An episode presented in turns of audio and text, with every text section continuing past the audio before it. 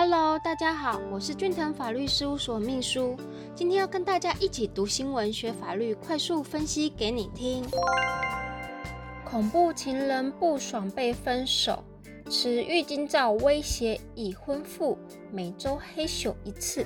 有一位男子与已婚的女同事交往。去年三月的时候啊，因为不满被甩了，竟然将先前在摩铁偷拍女孩子上厕所照片啊，做成传单发送，闹到对方啊离婚丢了工作，甚至要求对方再与他发生性关系才肯罢休。结果啊，就被桃园地方法院依妨碍秘密、恐吓等罪，分别判拘役五十天和四十天徒刑，均得一颗罚金哦。判决指出，某男子利用前年两月和某女一起上摩铁机会，偷拍对方包裹浴巾上厕所。后来两人感情生变了嘛，所以他就将照片呢做成传单，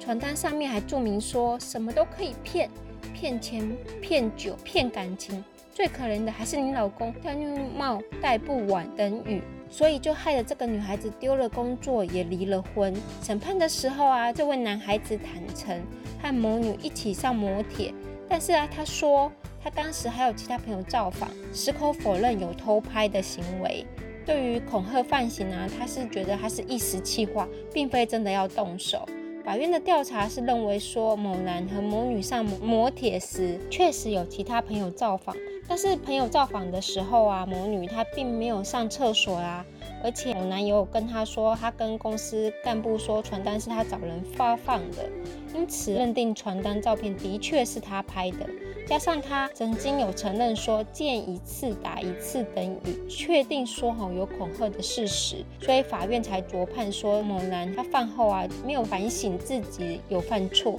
反而对于自己有要求说某女跟他发生性关系才肯罢休的言行啊大言不惭。所以他的犯罪啊，其实态度没有良好，因此才会量处其刑。全案呢仍可以上诉哦。常常我们会从新闻啊，或是报章杂志可以看到类似像这类型的恐怖情人的新闻，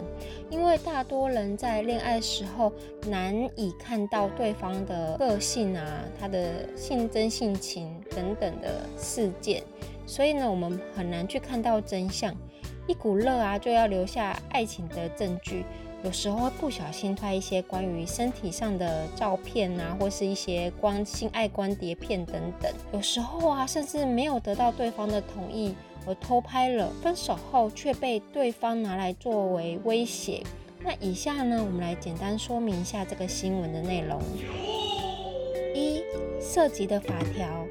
刑法第三百一十五条之一条。有下列行为之一者，处三年以下有期徒刑、拘役或三十万元以下罚金：一、无故利用工具或设备窥视、窃听他人非公开之活动、言论、谈话或身体隐私部位者；二、无故以录音、照相、录影或电磁记录窃取他人非公开之活动、言论。谈话或身体隐私部位，那么刑法第三百零五条也有规定，以加害生命、身体、自由、名誉、财产之事恐吓他人，自身危害于安全者，处两年以下有期徒刑、拘役或九千元以下的罚金。二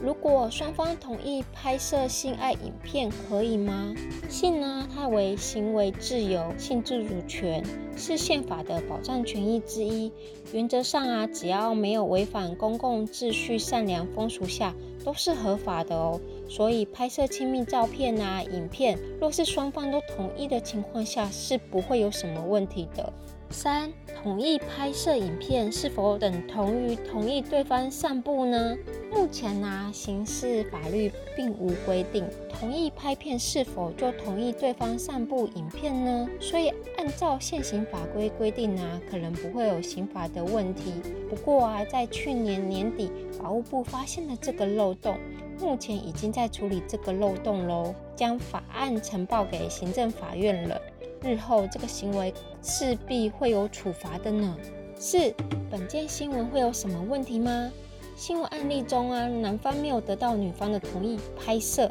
就可能会构成妨碍秘密罪哦。此影片威胁女方，可能会有恐吓罪的问题。虽然如果说你遇到以上这些情形，务必一定要寻求协助，避免被对方牵着鼻子走，伤身伤财又伤感情，而且要注意人身的安全哦。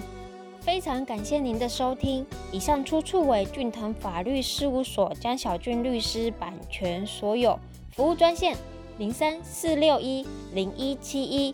手机零九七八六二八二三一。下周二早上十点，咱们空中再见喽，拜拜。